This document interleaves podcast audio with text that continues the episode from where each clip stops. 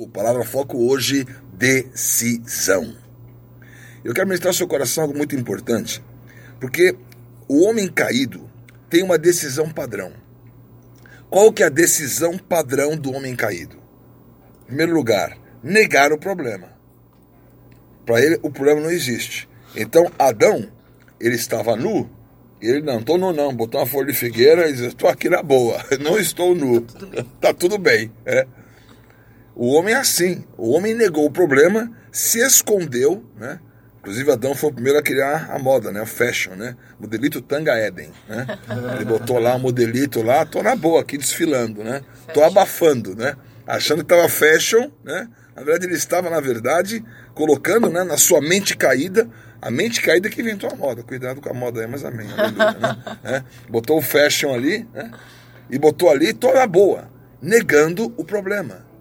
Até hoje os homens negam os problemas e não enfrentam os problemas como deveriam enfrentar. Mas você está fora do padrão do mundo.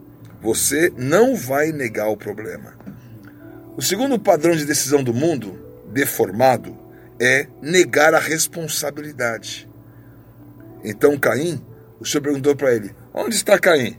Acaso sou eu o guardador do meu irmão? A moral de Caim em cima de Deus, hein? Ele quis tirar, não tenho nada com isso. Meu irmão, não tenho nada com isso.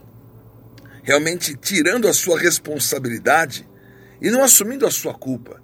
Ele tinha praticado um homicídio, mas ele quis dizer: não, não é minha responsabilidade, não é minha culpa. E além de negar o problema e negar a responsabilidade, o homem também ele quer negar a solução de Deus. Noé esteve pregando durante 120 anos.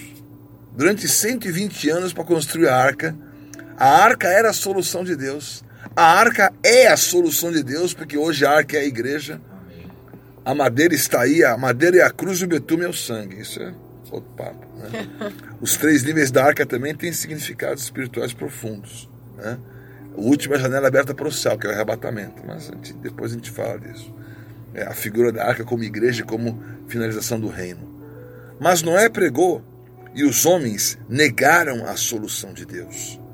Por isso, hoje você vai sair do padrão do mundo, do padrão de decisão do mundo. Não negue o problema, não negue a responsabilidade e não negue a solução de Deus.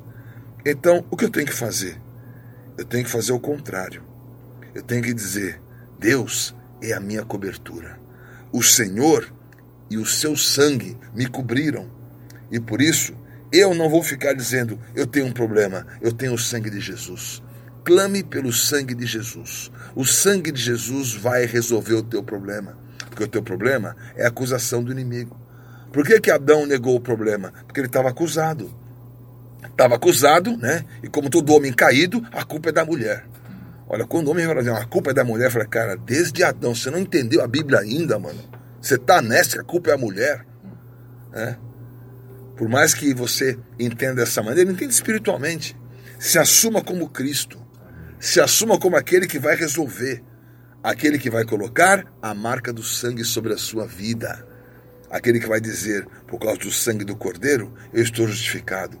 Os meus bons atos não me justificam. Nem o homem se justifica diante da mulher pelos seus bons atos. Nem o homem se justifica diante de Deus pelos seus bons atos. É o sangue do Cordeiro que nos justifica. Você então tem uma decisão de dizer: O Senhor é a minha cobertura. A segunda decisão da sua vida é dizer: O Senhor é o meu conselheiro. Porque o Senhor aconselhou Caim. Quando eu faço um aconselhamento e a pessoa não dá nem aí as, das costas, não está nem aí com isso, eu não fico triste. Porque Deus aconselhou Caim, Caim virou as costas. Falei, mas se Deus teve, teve insucesso no seu aconselhamento, eu gostaria que a pessoa pudesse ter uma outra decisão. Mas não teve. Teve um coração duro. Irmão, glória a Deus, viu? Porque eu tenho o Senhor como meu conselheiro. Isaías 11 declarou que o Espírito do Senhor é o Espírito do conselho. É um Espírito de conselho. Você vai se abrir para essa decisão. O Senhor vai te aconselhar. Ele vai dar direção para a tua vida. Essa é a decisão, Senhor. E agora? O que, que eu faço? É, não tenho responsabilidade. Isso não é comigo. Eu não sou guardador do meu irmão. Eu não quero nem saber. Não. Eu vou enfrentar. Isso não é comigo, isso é culpa dele. É culpa de não sei o quê. Senhor, me dá conselho. Senhor, me dá direção. Senhor, me dá o próximo passo. E em terceiro lugar, você vai declarar como decisão: o Senhor é o meu livramento. E por isso entrou na arca. Quem entrou na arca viveu o livramento. Quem entrou na arca, gloob gloob. Né? A tua última, teu último pensamento foi gloob gloob. É, Noé estava gloob certo. e morreu. Morreu debaixo da água, que é condenação para o inimigo. A água é juízo para o inimigo, não é juízo para você. É igual a questão do inferno. Aí eu vou para o inferno. Só se você for igual a geração de Noé que quis ir. O inferno, está Mateus 25 escrito, preparado para o diabo e seus anjos. Então, meu, não pega a pulseirinha errada, né, meu? Não pega o crachá errado, né? Tá na fila errada. Não é para você. Se você é homem, você é ser humano, você foi feito para ser salvo. Você foi feito para entrar na arca. Você foi feito para tomar posse da solução de Deus. Por isso, o Senhor é o meu livramento. Não deixe que nada do inferno tome conta de você. Rompa com as indecisões. Rompa com as desculpas.